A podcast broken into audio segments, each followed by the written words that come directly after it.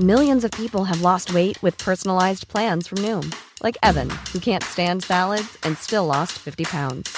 Salads, generally, for most people, are the easy button, right? For me, that wasn't an option. I never really was a salad guy. That's just not who I am. But Noom worked for me.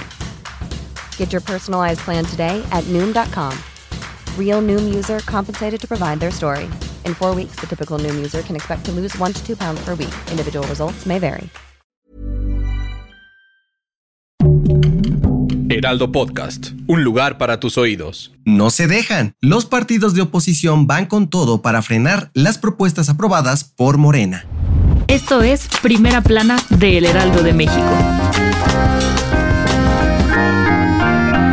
Como te lo contábamos hace unos días en este podcast, el albazo que dieron los legisladores de Morena el fin de semana pasado no tiene nada contentos a los partidos de oposición, y es que están echando lumbre por la aprobación de al menos 17 reformas impulsadas por AMLO. Debido a esto, la Alianza Va por México, PRI, PAN y PRD, Movimiento Ciudadano y Grupo Plural ya arrancaron el proceso para echar abajo estas iniciativas y están preparando 24 acciones de inconstitucionalidad ante la Suprema Corte de Justicia de la Nación. Este miércoles, el bloque opositor se reunió en privado en el Senado para definir la ruta a seguir, armando expedientes y haciendo parte de la estrategia a diputados y dirigentes nacionales de cada partido. De acuerdo con Julen Rementería, líder del PAN en el Senado, los morenistas y sus aliados no tenían el quórum necesario para sesionar en una sede alterna el pasado viernes 28 de abril. Hubo votos irregulares e incluso violaciones al proceso legislativo, argumentos que considera suficientes para que la Corte eche abajo la decisión.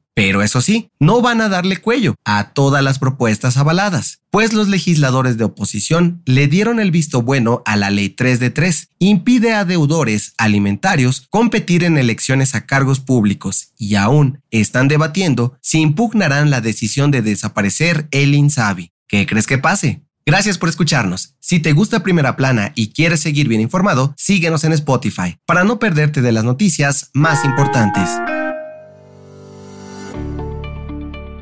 Si has tenido que comprar dólares en los últimos meses, tal vez has notado que se mantiene cercano a los 18 pesos. Pero, ¿sabes por qué? Pues se debe a la crisis financiera que vive Estados Unidos. Sí, ni el gigante americano ha soportado el aumento de la inflación y otros factores externos, por lo que la Reserva Federal ha tenido que aumentar las tasas de interés con el objetivo de enfriar la economía, motivar a que haya un menor consumo entre la población, menos dinero en circulación y por ende los precios de productos y servicios bajen. Y este miércoles, por décima vez al hilo, la Fed subió la tasa de interés en 25 puntos base, aunque tal parece que será la última ocasión, al menos en los próximos meses, para ya no apretar tanto al país vecino y comenzar a mejorar la economía. Pero esto ha hecho que nuestra moneda se fortalezca y el dólar se debilite. En esta semana ha tenido cuatro sesiones consecutivas apreciándose, llegando hasta los 17.92 pesos por dólar. Y aunque los analistas estadounidenses no tienen claro qué pasará en el futuro, esta incertidumbre podría seguirnos beneficiando a nosotros.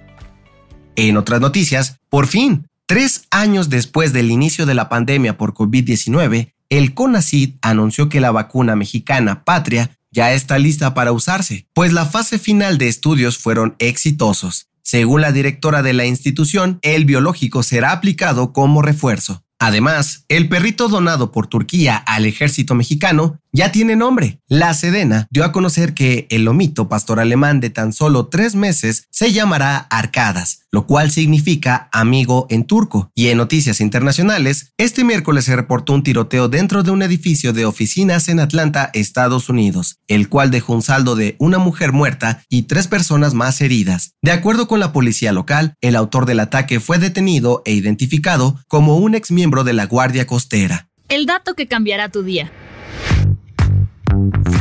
Que la fuerza te acompañe. Hoy 4 de mayo se celebra el Día Mundial de Star Wars, una de las franquicias cinematográficas más populares y exitosas de la historia. ¿Sabías que estas películas tienen algo de México? Además de Diego Luna, hay una importante representación mexa en estas películas. Se trata del icónico peinado de la princesa Leia. De acuerdo con el director George Lucas, se inspiró en las Adelitas de la Revolución Mexicana para crearlo. específicamente de Clara de Rocha, una valiente militar que fue protagonista de varios combates importantes para ganar la guerra. Con ello, Lucas también plasmó el espíritu guerrero de la princesa Leia, interpretado por Carrie Fisher en la trilogía original. Yo soy José Mata y nos escuchamos en la próxima. Esto fue Primera Plana, un podcast del Heraldo de México. Encuentra nuestra primera plana en el periódico impreso, página web y ahora en podcast. Síguenos en Instagram y TikTok como El Heraldo Podcast y en Facebook, Twitter y YouTube como El Heraldo de México. Hasta mañana.